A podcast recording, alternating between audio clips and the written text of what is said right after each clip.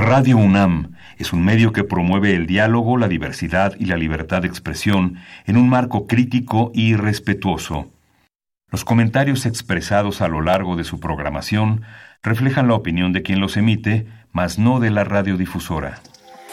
Facultad de Contaduría y Administración, UNAM. 90 años.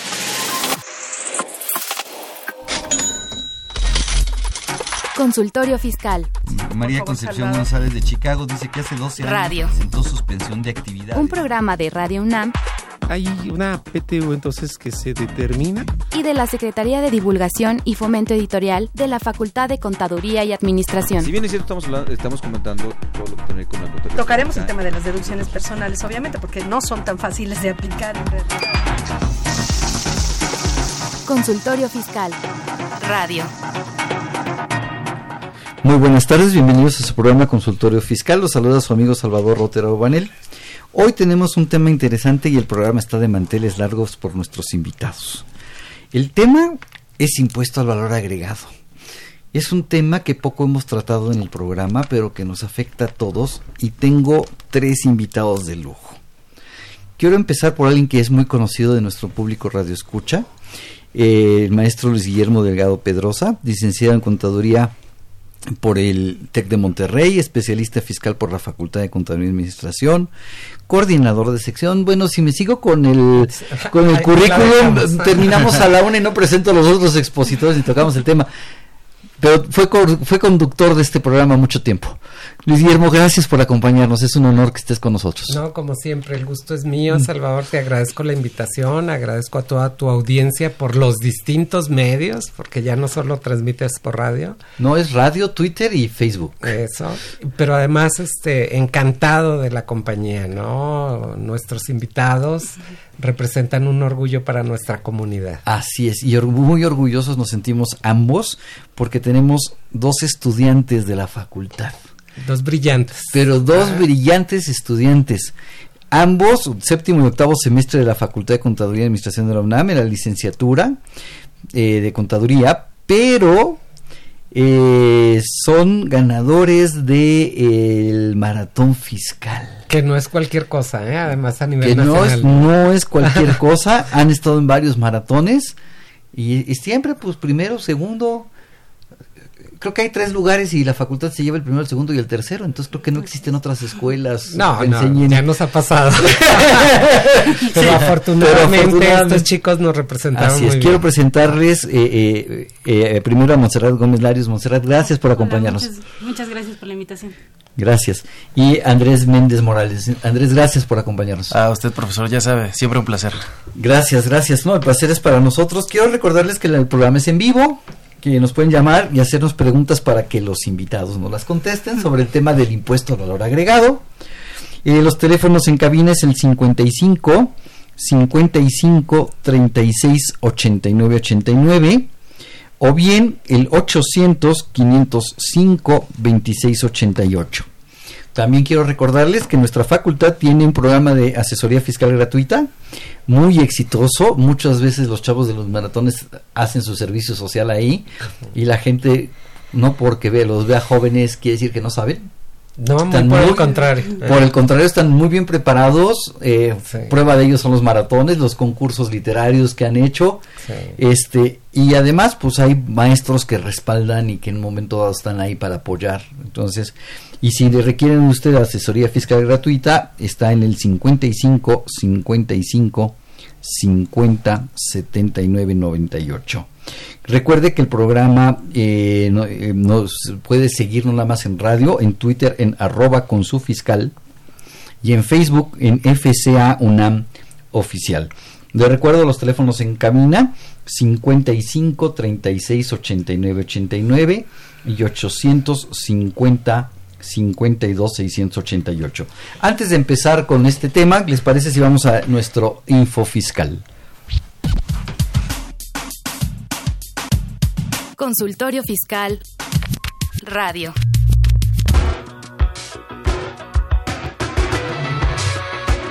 Info fiscal.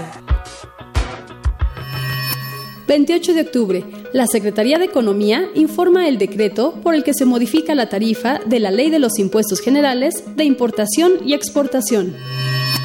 30 de octubre. La Secretaría de Hacienda y Crédito Público da a conocer el informe sobre la recaudación federal participable y las participaciones federales, así como los procedimientos de cálculo por el mes de septiembre de 2019.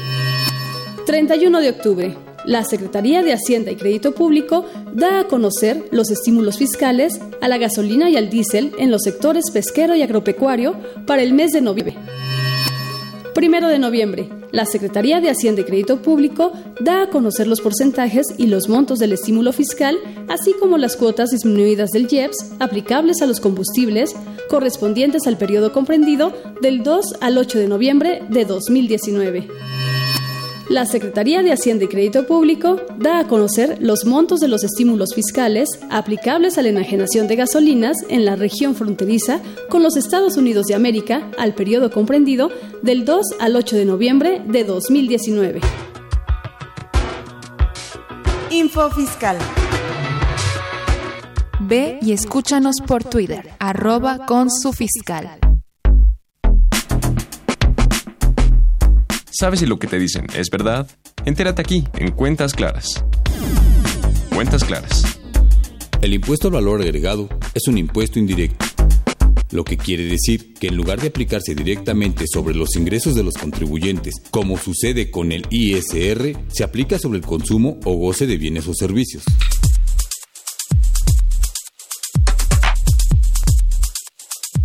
Más concretamente, según el artículo primero de la ley del IVA, este gravamen se aplica sobre la enajenación de bienes, la prestación de servicios independientes, el otorgamiento de uso temporal de bienes y la importación de bienes y servicios.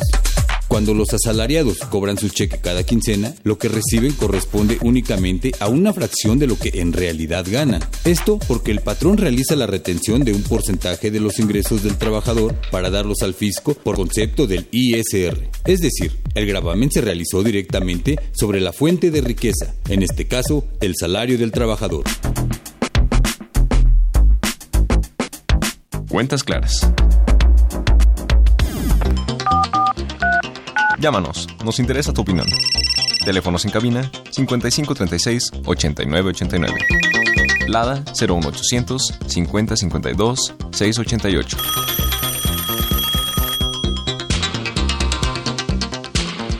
Bien, ya escuchamos cuentas claras, el infofiscal, como nuestros amigos escucharon, siempre la autoridad nos está bombardeando con información.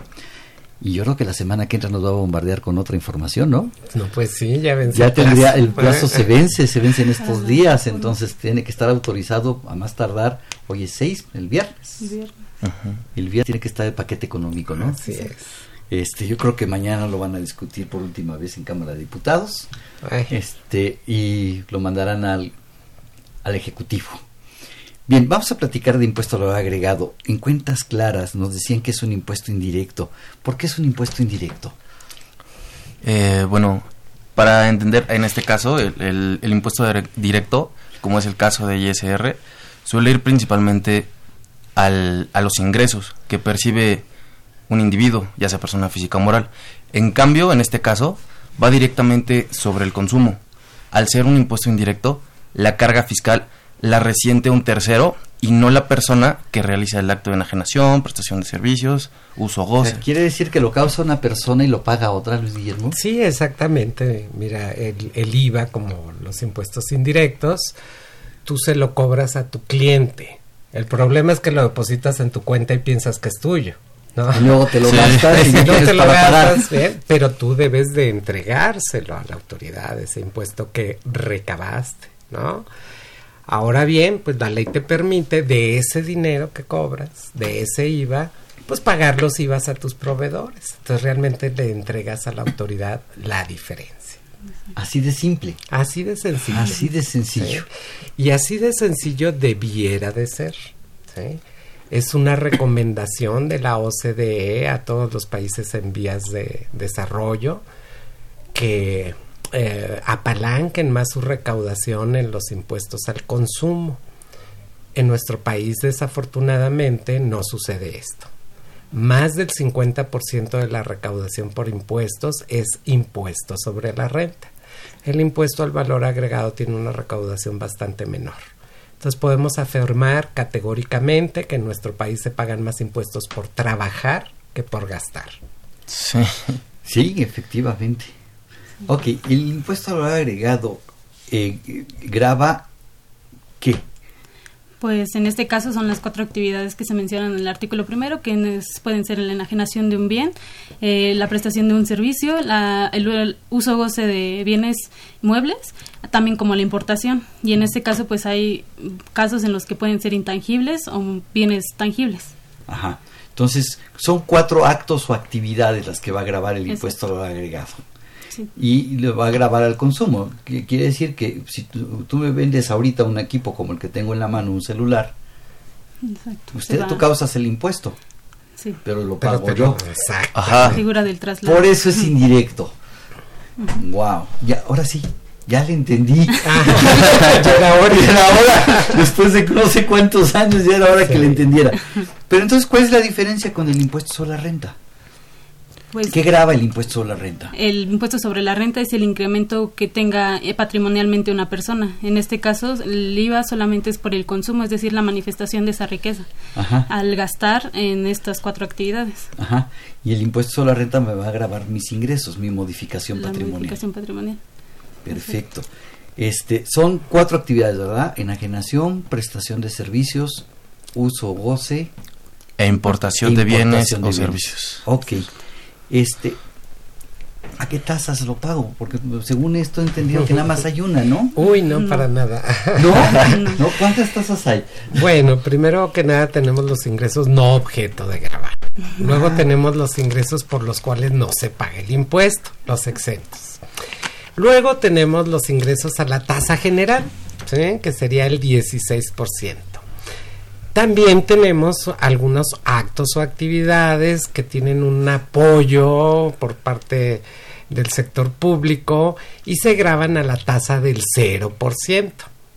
Y finalmente tenemos una tasa preferencial en los municipios fronterizos de la frontera norte del país.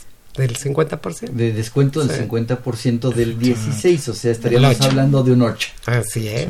¡Wow! Entonces no es tan fácil. Hace rato lo pusiste muy fácil, Guillermo. Lo que cobro menos lo que pago y se acabó, pero. Sigue siendo así. Sigue, siendo, así. Nada más que si no soy eh, sujeto de este impuesto, si los actos o actividades que desarrollo no son eh, objeto de este impuesto, pues yo ni traslado ni tengo derecho a acreditar. Ah. Ahora, si yo soy de los afortunados que desarrollan actividades tasa cero, no lo cobro, pero sí puedo restar el IVA que yo pago. Entonces siempre voy a tener saldo a favor y puedo pedir las devoluciones. Ya no más, ¿no? Sí, antes, antes podías compensarlo contra otros impuestos, otras retenciones, pero no, ya ahora solamente pedir devolución. ¿Sí sabes cómo te debe pedir un cliente una devolución de IVA cuando, quiera que le tramites una devolución, no? Em, es que ahí está un poco complejo porque depende el, el tipo de contribuyente la resolución miscelánea te pone ciertas características para cada uno de ellos. Entonces se llega a tornar complejo y, fastidioso en cierto sentido. Sí, pero digamos como una disposición general, sin abarcar las excepciones que podríamos comentar. Así es, así es. De manera general, ¿cómo hago ese trámite de una devolución de IVA? Y ahorita vamos a platicar de con paciencia. con paciencia. No, mira, cuando un cliente llega y me dice, contador, necesito que me tramite la devolución de IVA, le digo, no, permítame, así no se hace. Exacto. Me tiene usted que entregar un CD, un DVD o una USB. Lo voy a conectar a mi computadora, lo pongo a correr y me va a decir, contador, su misión es tramitar la devolución de impuestos de impuesto lo agregado de la empresa. Recuerde que si el proceso la autoridad llega a detectarlo, nosotros negaremos cualquier relación con usted. Esta grabación se autodestruirá en los próximos tres nanosegundos. Y luego una música de fondo. Algo así por el estilo. Algo por el estilo, ¿no? Se llama Misión Imposible. Bien. Efectivamente. Pero mira, esta parte de los saldos a favor, pues es muy bonito, ¿no? Pero ¿qué significa? Significa que tú pagaste más IVA en tus gastos, en tus compras, en tus propias importaciones. eh, que el IVA que tienes que pagar por habérselo cobrado a tus clientes o por haber efectuado las importaciones. Eh, los empresarios normalmente son quejumbrosos, ¿no? Los contribuyentes en lo general. las- Todos, digo, para pagar todos nos ponemos rejegos, ¿no? Y cuando te dicen tienes que pagar tanto, dice... ¿De dónde? ¿De dónde? Si ni lo tengo, ¿no? Y Sí, más el ajá. IVA. Entonces, eh, un saldo a favor significa que gastaste más. Y muchos clientes, o sea, muchos contribuyentes dicen, no, pues yo sí gasté más, no tengo utilidades. Sí, pero ¿en qué gastaste? No, porque si tú vendes, no sé, muebles, televisiones, lo que sea, grabados por IVA, todos tus ingresos podrían estar grabados por IVA. En cambio, si con esos recursos tú pagas sueldos, pues ahí no hay IVA. No. Pagas el seguro social y las cuotas de seguridad social de esos sueldos. El mismo IVA, el ISR. El impuesto sobre nóminas, ahí no había IVA. No, no hay, no hay. Entonces no hubo algo que acreditar. Exactamente. Entonces, bueno, siempre te quedará probablemente algo para entregarle a la autoridad. Claro, Sí. pero si eres una empresa que normalmente realiza actos o actividades grabados a la tasa del 16 y no realiza una inversión fuerte con una inyección de capital o un préstamo, lo normal sería que Claro. te salga saldo a pagar. Así es. Pero- Ahora, pues la otra parte es bonita, ¿no? Si los socios prestaron dinero o aportaron para comprar una maquinaria, un esto, el otro, entonces pues van a tener un saldo a favor. Y tú decías, ¿cómo pido la devolución? Y la respuesta es con paciencia, ¿no? Bueno, todo es digital. no, la verdad es que ya es muy amigable el asunto, pero sí tenemos que hacer una perfecta conciliación de lo que son nuestras declaraciones, nuestras informativas, nuestra contabilidad, para estar seguros de que el IVA que acreditamos, pues sí procede. Claro. ¿no? Claro, claro. Este, eh, Montserrat, una pregunta. El maestro Luis Guillermo hablaba de la tasa cero y exentos. Pero a ver, exento quiere decir que no pago. Tasa cero, si yo multiplico 100 mil pesos por el 0%, pues tampoco pago. No.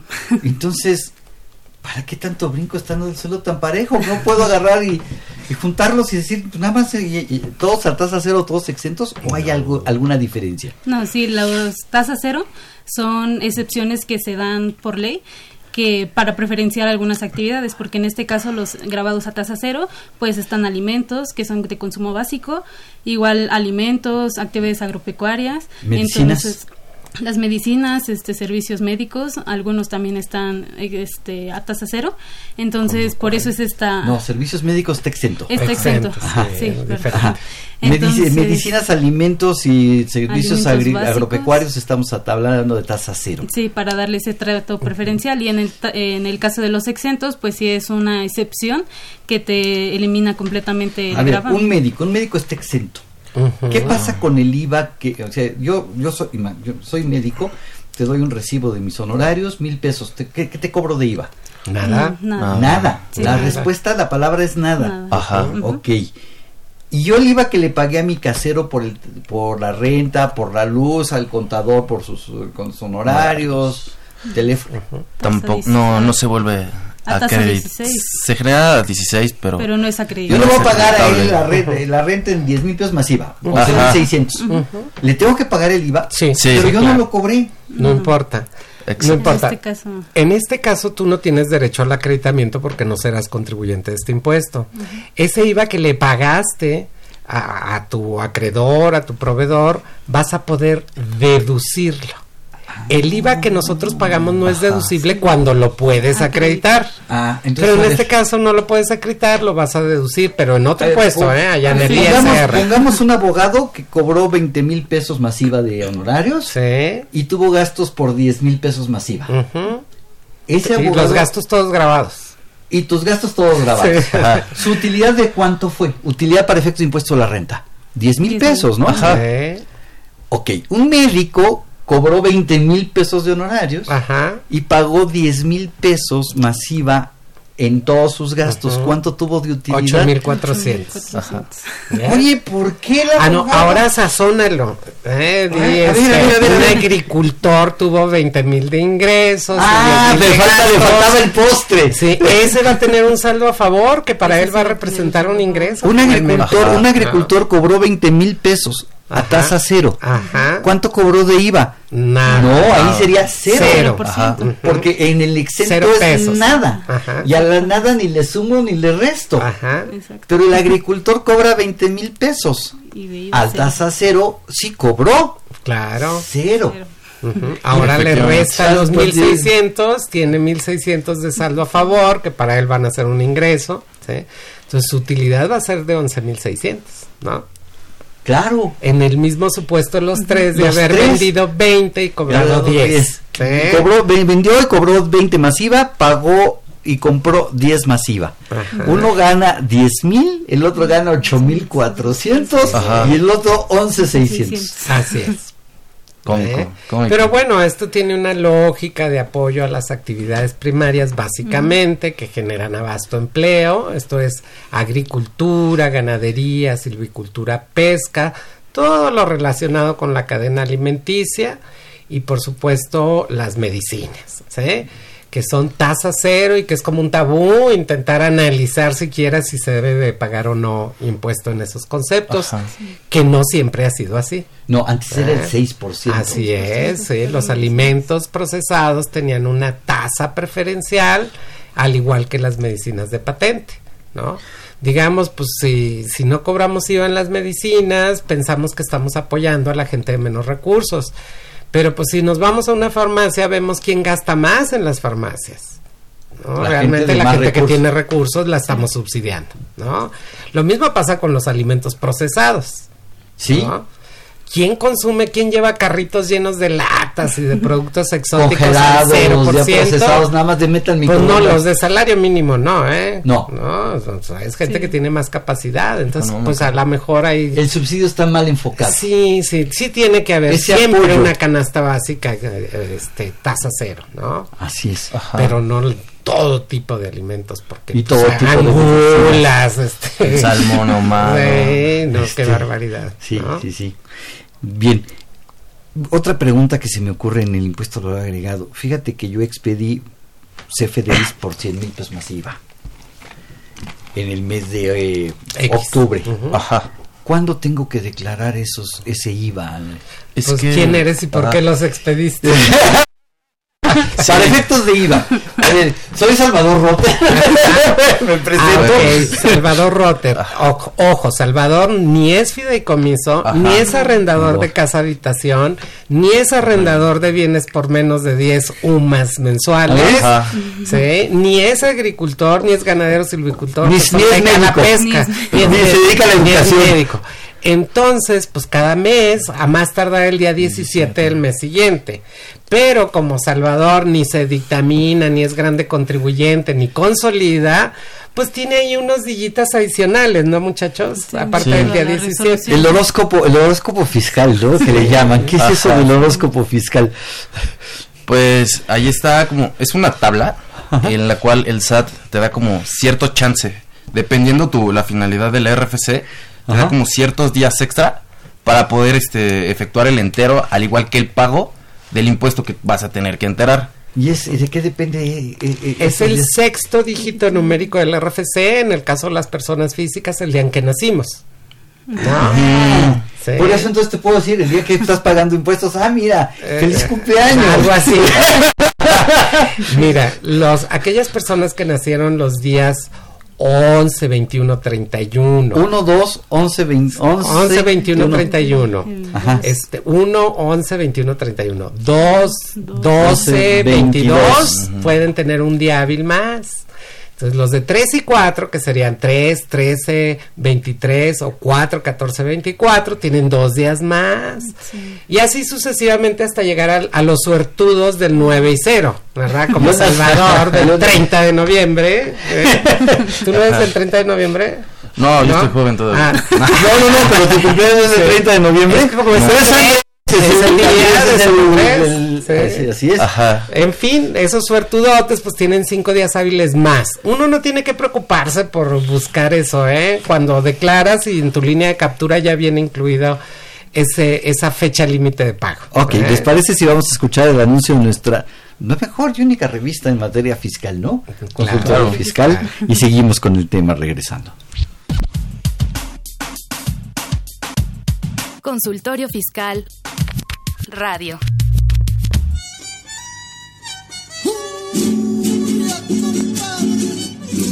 La Facultad de Contaduría y Administración de la UNAM te invita a la sexta Feria Artesanal Navideña UNAM Fonart 2019. En esta edición nos acompañan artesanos de 13 estados de la República con productos de arte huichol, barro negro, textil, esferas navideñas, alfarería, entre otras. Además podrás ver cómo se realizan algunas de sus artesanías. Apoyemos el comercio justo. Adquiere tus productos navideños y beneficia a nuestros artesanos. Te esperamos del 11 al 15 de noviembre en el lugar de siempre. Entrada principal de la facultad de las 10 a las 19 horas.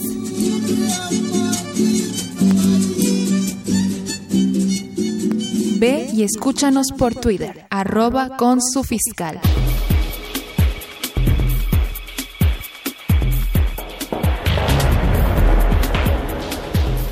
En esta edición, la 725 Consultorio Fiscal, en su primera quincena de noviembre, aborda interesantes artículos de actualidad de corte jurídico, laboral, contable, financiero, prevención de lavado de dinero y fiscal. Silke Mora López hace un profundo análisis referente a la subcontratación, outsourcing, su fiscalización para el 2020. Wilfrido Fabián García nos habla de la iniciativa de reforma al sector primario. Félix Calderón Vázquez aborda el tema de la fiscalización por revisión electrónica. Otros artículos no menos importantes como control interno, relevancia en la materialidad de la operación, erogaciones por cuenta de terceros, ingresos acumulables, ingresos exentos en el cálculo del ISR a salarios. Estos y otros temas de gran interés los encuentras en el número 725 de Consultorio Fiscal. Suscripciones a los teléfonos 5556 16 13 55 y 5556 16 77 55. También a través de la tienda electrónica publishing.fca.unam.mx o en la revista electrónica consultoriofiscal.unam.mx.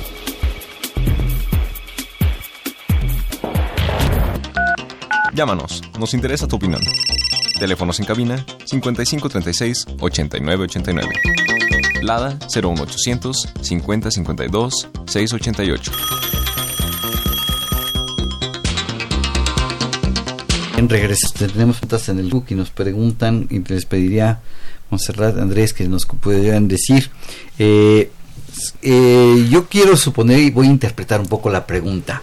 Perdón que la manipule, pero hay que adaptarla, ¿no? Fíjate que todos los que aquí presentes vivimos en un edificio que tiene un salón de eventos. Y ese salón de eventos, pues, para- perdón, para, para el edificio, para la administración constituimos una, una asociación Asociación civil, civil. que administre el edificio. Y entonces, entre todos nos ponemos de acuerdo que el que quiera usar el salón, pues tiene que pagar una renta. No sé, 500 pesos, 1000 pesos, no lo sé. Eh, nos preguntan nuestros amigos en Facebook que si eh, esa, esa renta que cobra la asociación civil causaría o no causaría IVA. ¿Qué opinan?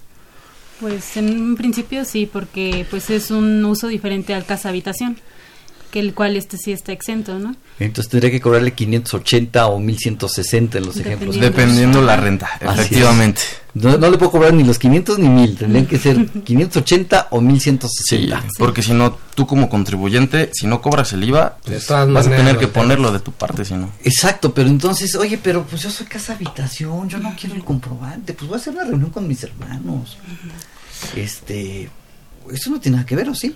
No, en este caso no. Eh, pongamos el ejemplo, una, una casa. Tú literalmente rentas una casa, ese pago que tú le vas a hacer a la persona por su renta no va a llevar IVA, puesto que es un acto exento, de Para acuerdo a la ley del. IVA. Exactamente, pero únicamente para casa habitación. Uso. Ajá. Uso, exactamente. Pero ya en este caso, eh, eh, no se está ocupando para casa habitación, o sea, vas a hacer no una es mi carne asada. no es mi departamento. es- Exacto. Es, un área común. Exacto. Entonces, sí, 100% grabada, al 100. 100%. Ajá. Sí, Así es. pues, Y entonces esta asociación tendría que expedir un CFDI. Sí. Sí, Pues, claro. no lo quiero, no. eh, Dame tu RFC. No, no. A público en general, Público sin en problemas. Sin problema, se puede. Claro. sin Exacto. problema. Se debe. Se debe. Sí. Qué buena corrección. Perdón, no es cierto. No se puede. Se debe. Se debe. Se debe. Se debe expedir el CFDI, se tiene que declarar ese ingreso y ese acto o actividad y pagar ese impuesto, lo agregado. Efectivamente. ¿Sí? Pero ahora, fíjate qué buena pregunta nos hicieron nuestros amigos, porque me da pauta una pregunta que quería yo hacerles. Es la asociación de condóminos. Y resulta que estamos en el mes de diciembre. Y el mes de diciembre rentó el salón Diario. diario. ¿Sí? Y a mil pesos este Diario. diarios embolsados, Tres sea, turnos. hasta tres, así, hasta dos veces por día, la mañana para una primera comunión y la tarde para una comida de fin de año. Este, Ajá. y obtuvo 40 mil pesos masiva. Ajá. Pero todo lo demás de sus actos o actividades son cuotas condominales de casa habitación.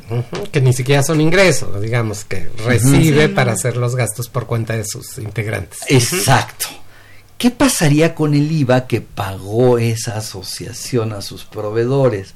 Porque para poderte rentar el salón, pues tuve que pagar a alguien que lo limpiara. Claro. Sí. Y es la persona, la empresa que contraté para que lo limpiara dos veces y hasta tres veces por día, este, me cobró IVA. ¿Qué pasaría con ese IVA? Bueno, pues sin lugar a dudas, todo el IVA que identifique con lo que me sirve para generar el ingreso, lo puedo acreditar. ¿Sí? Ah, entonces tendría yo que separar qué servicio de limpieza contraté para el salón, Para rentarlo. para rentarlo ¿Y cuál qué nomás para servicio tenerlo limpio? para mantener limpio las demás las demás Sí. áreas del, del edificio. Imagínate. Exacto. ¿sí? Wow. Pero por ejemplo, pagué luz y la luz pues no me de las áreas comunes y el salón está en las áreas comunes. No, no, ahí no habría manera de identificarlo porque igual se ilumina si está vacío rentado o, o por uso condominal, ¿no? Ajá. Entonces ahí nos iríamos a una proporción de los ingresos. Wow. ¿Cuánto, Sí, qué porcentaje de tus ingresos estuvieron grabados por IVA? A, a cualquier tasa, 0, 16 u 8 en la frontera, ¿no? Ajá. O exentos. ¿O no, objeto? no, los exentos este no los quedarían en exentos. esta proporción. Ah, ok, ya, ya, ya. Sí. O sea, los grabados a tasa 16, 8 o cero Ajá. entre el total de actos o actividades, que es lo mismo, pero agregándole los Los exentos. Exacto. Ah, y eso me va a dar un porcentaje. Y sí, y ya el IVA que te vayas a acreditar, lo vas a multiplicar por esa... El que ese- no puede identificar con la renta del salón. Exacto. Sí, mira, esto suena como muy sofisticado, pero es algo muy común. Por ejemplo, un médico que está exento, pues igual iba y se echa una conferencia y le pagan honorarios y le pagan IVA, ¿no? Entonces, pues él tiene ingresos grabados y ingresos exentos. Entonces, ¿qué es lo que va a acreditar a sus ingresos grabados? Bueno, eso le a- pasa muy seguido a tu sí, esposa. sí, claro. Por eso pones Todos los meses, todos los meses, sí. ¿Y, y, y quién es su contador? Habrá que preguntar. Entonces, pues ahí hay que identificar, ¿no? ¿Qué erogaciones requirió para tener eh, el ingreso de, los honorarios por la impartición de un curso, de una conferencia, etcétera? Em, no sé, alguien puede decir, pues su celular, bueno, pues también le sirve para su actividad de médico, ¿no? Entonces ahí hay que sacar una proporción. ¿Sí? Efectivamente. Lo mismo sucede un arrendador, muchachos, ¿no? Que, no sé, otorguen uso goce una Una casa, entonces, pues ahí está exento de IVA, pero también renta una bodeguita, ¿no? O sea, Sí. también cobra la renta de una bodeguita, entonces ahí también tiene que sacar, o identifica o saca proporción. Exacto, wow, entonces, específicas. entonces ya tu contabilidad se complicó. Uy, sí. No, no, otra peor, ¿eh? El 30 de abril te toca, el día que se vence la declaración anual, te toca un vecino y dice, ay, este, eh, eh, vecino, tú eres contador, no, no me ayudas a hacer mi declaración, es, es muy facilita, yo soy agente de seguros. ¡Ah! En la Sí, facilita. Porque también tienen ingresos grabados para IVA y ingresos exentos. Y eso obviamente pues les afecta en el ISR porque la parte del IVA que no se acredita Es deducible. se deduce, ¿no? Así es, tenemos varias preguntas de nuestro amigo Radio Escuchas de Facebook, Miguel Martínez. La pregunta está muy buena. Este, Qué bueno que están los maratonistas. una casa de empeño da un préstamo por prenda. Cuando no se paga el préstamo, la casa de empeño realiza el proceso de venta de la prenda para recuperar el capital ¿esa enajenación estará grabada para efectos de impuesto al valor agregado? A ver, analícenlo muy bien. La pregunta Sí, está sí, muy mira, interesante de la, del planteamiento. Eh, la persona está enajenando algo que en principio no es de su propiedad. Es una casa de empeño. Ajá. Sí, yo llego a una casa de empeño y les dejo el reloj, el- la, la pluma de Mont oro. Blanc. Sí. Ojalá fuera, pero bueno. Ah, bueno, Mi- bueno. mi- mi mo- Se vale ajá, soñar. Se vale soñar. Mi Mont Blanc. Y entonces me presta una cantidad por mi pluma. Este, y no, No le pago. Ujú. Como no le pago, entonces en el contrato de prenda, porque eso Procede la adjudicación. procede la adjudicación. Ajá. Y después la casa, la casa de empeño vende ese objeto. Entonces aquí técnicamente hay dos enajenaciones, ¿eh? La primera. Sí. La primera es El Salvador a la casa de el empeño. empeño ya no fue empeño. No, ya fue venta. Enaje- Ya se Sí. transmitió completamente la Así fe. ya no hubo una prenda, ya hubo una enajenación. Así es. Ajá. Ajá. Sin embargo, Y la segunda, segunda. Es este, ya cuando la casa de empeño eh, ya va a vender, en este caso la prenda, que Así antes es. la habían otorgado. pero fíjate, ¿esta pluma es nueva o es usada? Eh, usada. ¿Y quién la vende? usada. ¿Y quién la vende? La casa. Salvador, No, ¿quién se- Salvador. Salvador se la vende a la casa de de empeño. Entonces, la enajenación de bienes muebles usados por personas físicas no empresarias ni prestadoras de servicios, pues no causa el IVA, ¿no? Son exentos. Ajá, entonces la venta que hizo Salvador de la pluma Mont Blanc a la casa de empeño, este, No lleva no IVA. lleva IVA. Y luego la casa de empeño la vende. Se causa el IVA. En lo personal, yo diría que sí, este, puesto que eh, estamos haciendo una actividad empresarial, en este caso, entonces ya no entra, eh, a pesar de que la pluma está usada, ya no entra del, del- En la de- extensión en la de la exención. fracción cuarta del artículo 9. Exactamente. Por ende, sí tendrías que grabar el IVA. Entonces, sí, la persona a la Pues cual se la mejor a mí me dieron mil pesos por mi pluma. Ujú. Pues yo tuve una enajenación. Entonces en mi declaración tengo que poner una enajenación de mil pesos de bienes. Ajá. Ajá. Y para IVA, pues estaba exenta. Ujú. Pero la casa de empeño a lo mejor la vendió en dos mil. Y entonces la casa de empeño tendría que decir dos mil más IVA. Masiva. Y va a pagar el IVA, pero no tiene un IVA que. Efectivamente, va a trasladar 320. Ajá. Exactamente. Así es. Luego, por teléfono nos habla Diego Olvera. Saludos a, a Diego Olvera que nos escucha asiduamente este, desde Pachuca. Si alguien tiene solo actos o actividades a tasa del 0% de IVA, eh, obviamente le damos a favor, solo se recupera vía devolución y en el momento de recibirlo es ingreso acumulable. No, no. ¿Me podrían indicar el fundamento legal en caso de ser así? ¿Qué opinan? Pues en este caso sí solamente es mediante devolución, de acuerdo a la ley de ingresos que Ajá. se está manejando actualmente, ¿no? Eh, porque no hay forma de compensarlo contra otros Lo impuestos. puedo acreditar contra futuros IVAs. y contra futuros IVAs. Pero como este solo realizo actos a tasa cero, No, pues no, cero. no, no, ya ya- voy a tener eh, futuros IVAs que yo cobre. Entonces solo por devolución. Solo por devolución. recuperar. Ok. ¿Y es un ingreso acumulable para efectos de impuesto a la renta esta recuperación de IVA? Em, no. No. No, completamente no. No es. Excepto ya el muy, muy raro caso en el cual la autoridad se tarde, el dinero que tú tienes en este momento, te lo van a actualizar. Eso se considera como interés.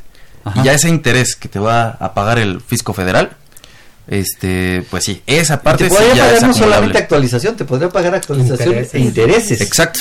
Sí, de hecho, la parte que, la- única parte que sería ingreso serían los intereses, porque Exacto. ni la actualización. ¿eh? Sí, no. Ujú. Cabe la pena resaltar que financiera y contablemente sí es ingreso. Sí. ¿no? Financiera y contablemente Sí, claro, sí o es sea, ingreso. si agarramos una policita y escribimos, pues recibí una lana, cargo a bancos. Así ¿no? es.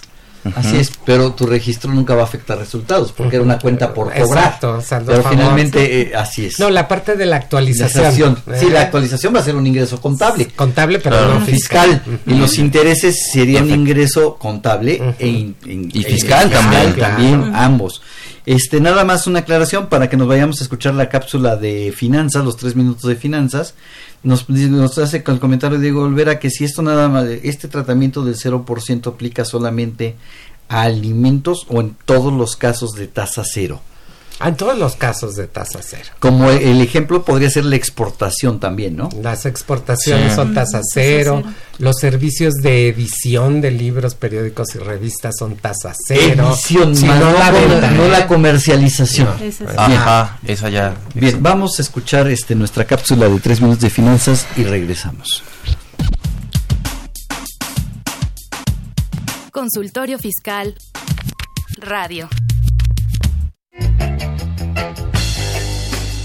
Ahora, tres minutos de finanzas con Arturo Morales Castro. Hoy en Finanzas Personales comentamos de las recomendaciones para no dañar nuestras finanzas personales en el Buen Fin 2019. Durante los días del Buen Fin en el mes de noviembre, los descuentos que van del 10% al 60% en diferentes productos y servicios y en muchas ocasiones a meses sin intereses estarán por todas partes, lo cual puede ser un poco abrumador. Sin embargo, suena tentador y lo es, pero ojo, también puede convertirse en un problema para nuestras finanzas personales durante meses e incluso años si no se planea y se realizan compras en exceso.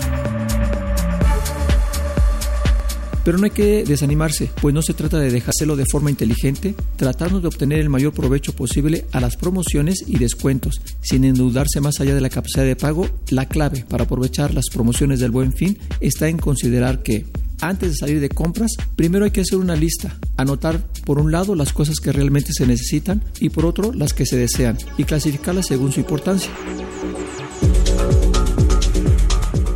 Algo que puede ayudar es responder a preguntas como, si no estuviera en oferta, ¿lo compraría? ¿Realmente lo necesito? ¿Cuánto tiempo lo voy a utilizar? ¿Seis meses? ¿Un año? ¿Qué tan rápido se deprecia este producto?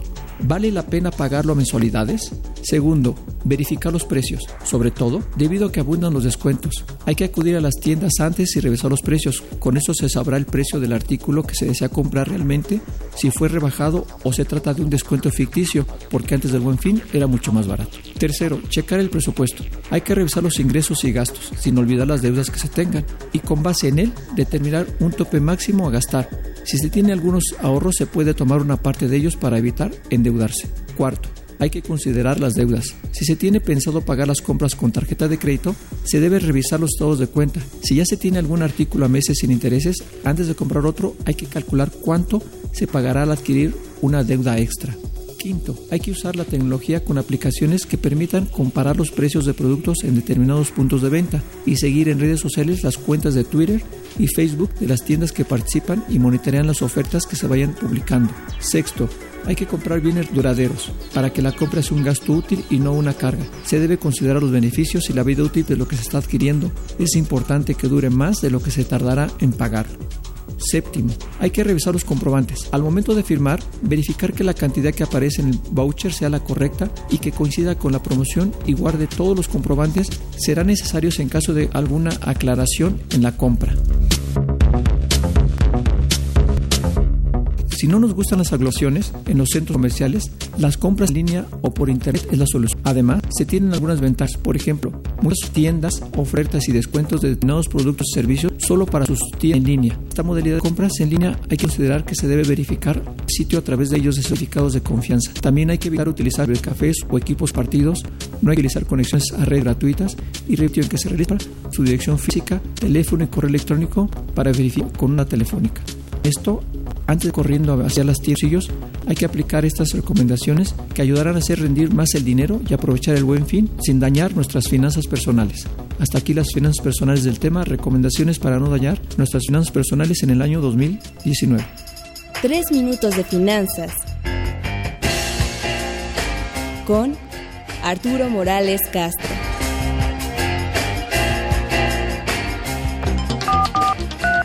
Llámanos, nos interesa tu opinión. Teléfonos en cabina 5536 8989. Lada 800 50 52 688. Bien, regresamos. Tenemos dos preguntas muy interesantes. Vamos primero por una que parece que está muy cortita, que parece muy simple. Dice eh, eh, eh, Atosid en Facebook, ¿qué efectos tiene el IVA que pagamos a los proveedores cuando los ingresos que se perciben para ISR son exentos? ¿Qué opina? Pues en este caso la- a ver- va a haber una parte que es eh, no deducible para renta por esos ingresos exentos. y la parte no acreditable también del impuesto al valor agregado, ¿no?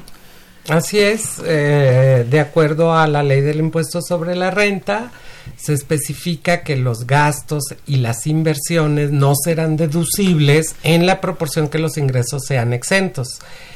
Y, y, y por lo tanto, si tenemos una partida no deducible, el IVA de esa partida no es acreditable. Exactamente. ¿Verdad? Ahora ahí la bronca sería que tuviera ingresos que excedieran la exención. Ajá. En este caso sí van Y, a y- y grabar, entonces sí tendría derecho al acreditamiento si para IVA el acto o la actividad fuera grabado, ¿no? Ajá. Sí, que sería el caso de agricultores, ganaderos, que son grabados al cero. Por ejemplo, en personas físicas, aparte de actividades primarias, pues derechos de autor, pero pues derechos de autor no estarían grabados para IVA, ¿no? Así es, así es. O sea, sí se mezclan cosas muy interesantes Sí, entre sí, los dos no. impuestos. Y a, y a- y a la hora de interpretarlos juntos no está tan... Ah, Y, y aquí es importante eso de juntos, pero no revueltos. Sí, es bien importante. Bien importante. Eh, José Luis Rodríguez nos, nos hace un comentario y una pregunta. Por la complejidad de procedimientos contables y fiscales, fiscales y administrativos, para contribuir, pareciera ser que el lema eh, es, eh, eh, le- lema o consigna pudiera ser, si no puedes convencerlos, confúndelos. Los más- a ver, y pero hace un comentario, y este comentario me llama la atención. Los más honrados buscarán en la ley cómo evadir acomodando cifras y fechas pa- este, para que se eh, convencer y creer que salen ganando. Entonces ya no son los más honrados. Exacto. No. Ya la palabra de honrados este, sobre Sí, mira, eh, tal vez eh, hemos enfocado nuestro programa a casos excepcionalmente raros, ¿no? Pero digamos que el IVA es tan sencillo como lo que cobro menos lo que pago. Tú lo dijiste pues, Sí, en el programa. Así fue. Ahora, sí hay un gran avance en apoyo a los contribuyentes para que esto sea más fácil. Tenemos las aplicaciones que nos corresponda según la actividad, ¿no? Yo entro a hacer mi declaración, ya está todo, nomás palomeo, creo que este mes no salieron el de las palomitas, pero vaya, está más sencillo que como era antes.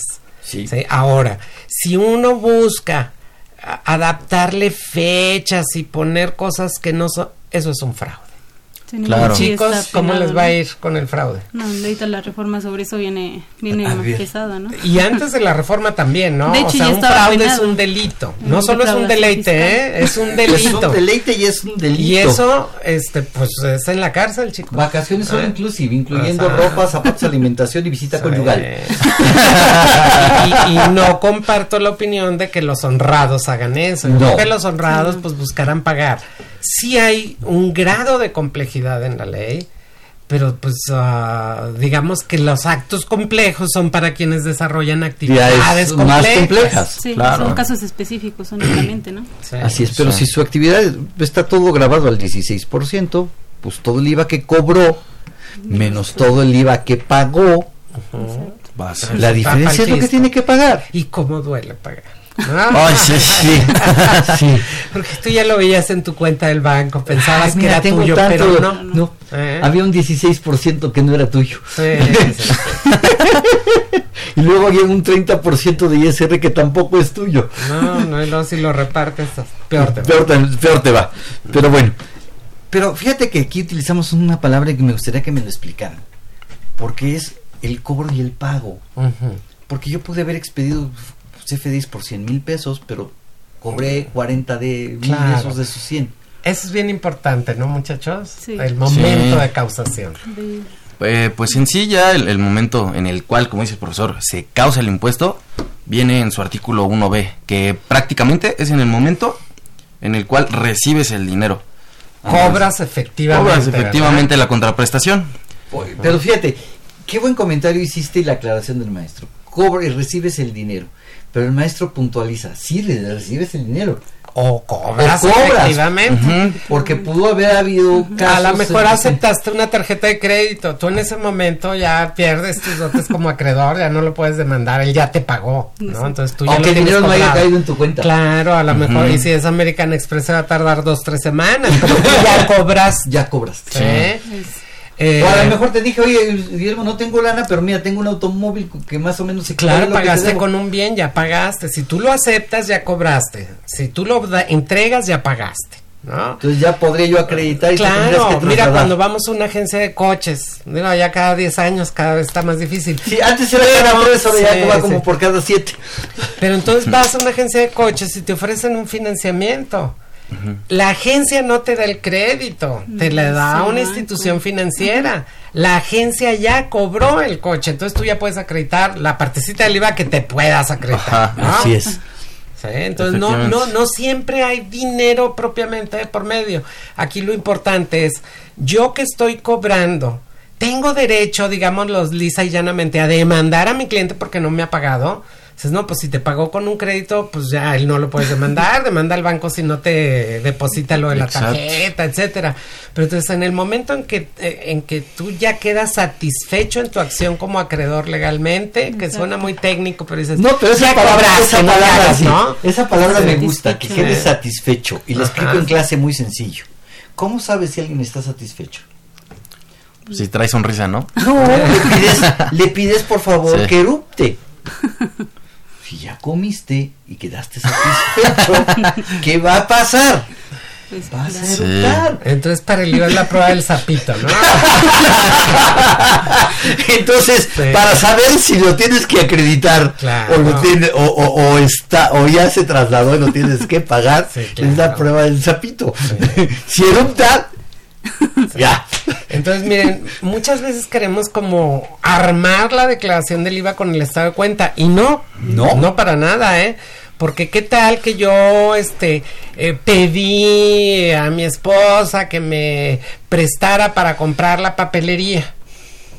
Al proveedor ya le pagamos, que yo le deba a mi esposa, ese es otro asunto, ¿no? Así es. Yo no he cobrado. Ajá. Por lo tanto, como no he cobrado, no tengo IVA trasladado, pero como mi esposa me prestó, no es un ingreso, es un préstamo. Ajá, yo ya le pagué al proveedor, yo ya tengo un IVA acreditable. Así es. También es importante eso que mencionó, que no irse sobre los FDIs, ¿no? Porque también ahí hay Uh, luego confusiones sí. que pues no se tienen que seguir, o sea, simplemente sobre lo efectivamente cobrado y cuando esté satisfecho el acreedor, ¿no? Claro. Fíjate, nos pregunta Alejandro Figueroa, y creo que esa es la última pregunta que me da tiempo.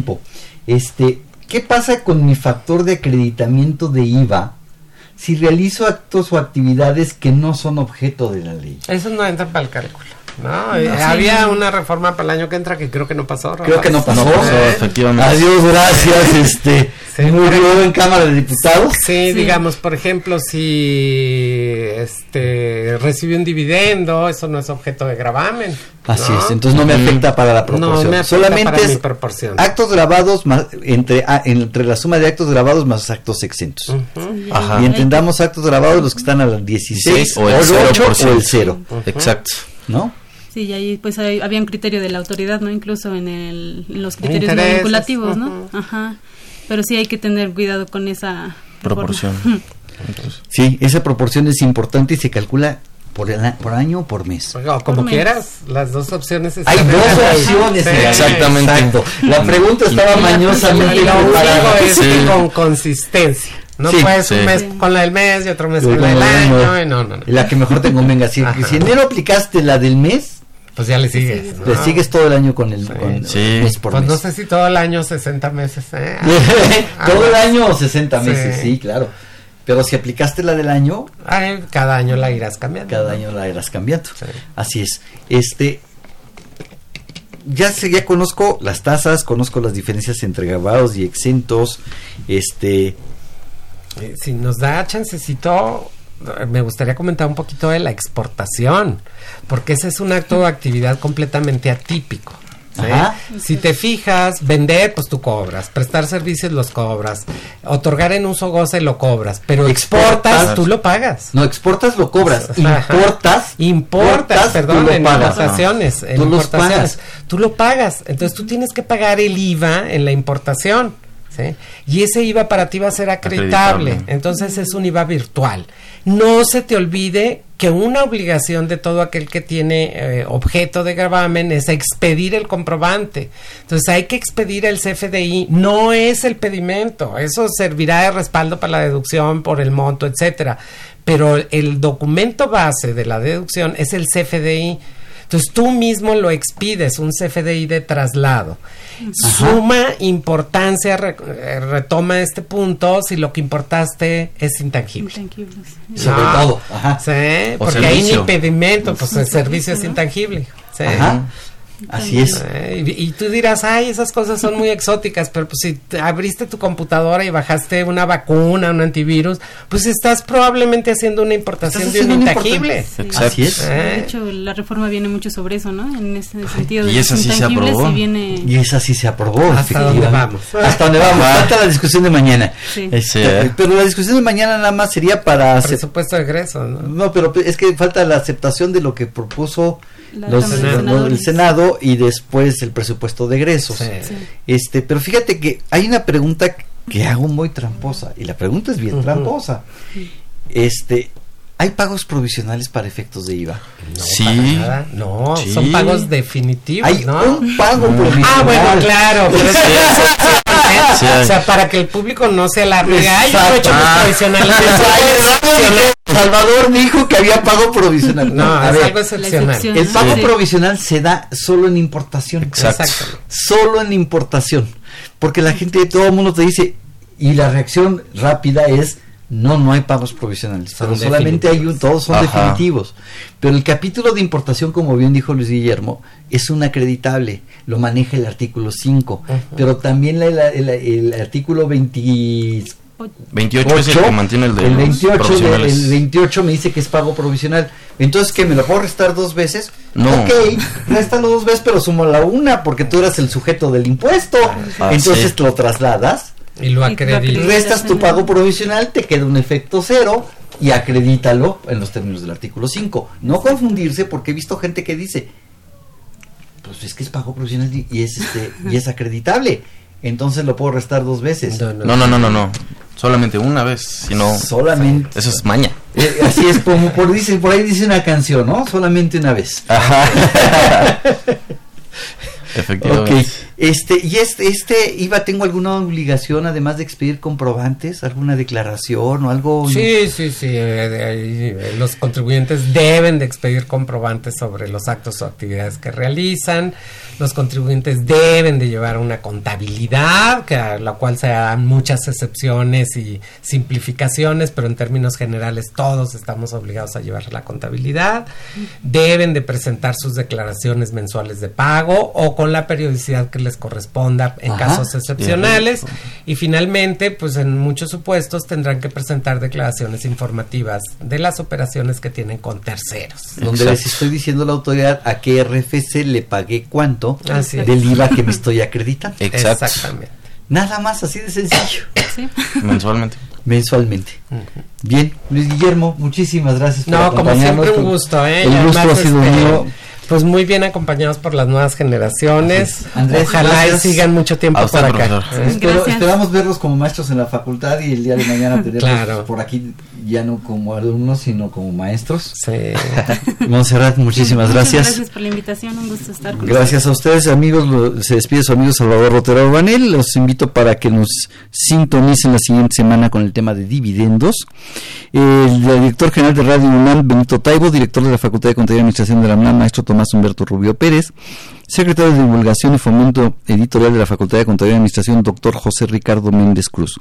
En los controles Socorro Montes, en la producción por parte del Departamento de Medios Audiovisuales de la Facultad Nezahualcóyotl Jara, Alma Villegas, Juan Flandes, Tania Linares, Emanuel Sotelo, Antonio Calvo y Jania Centeno. Muchísimas gracias, buen provecho, hasta la próxima.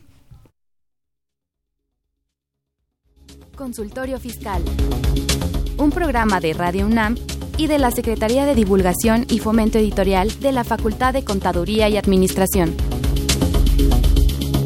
Consultorio Fiscal Radio.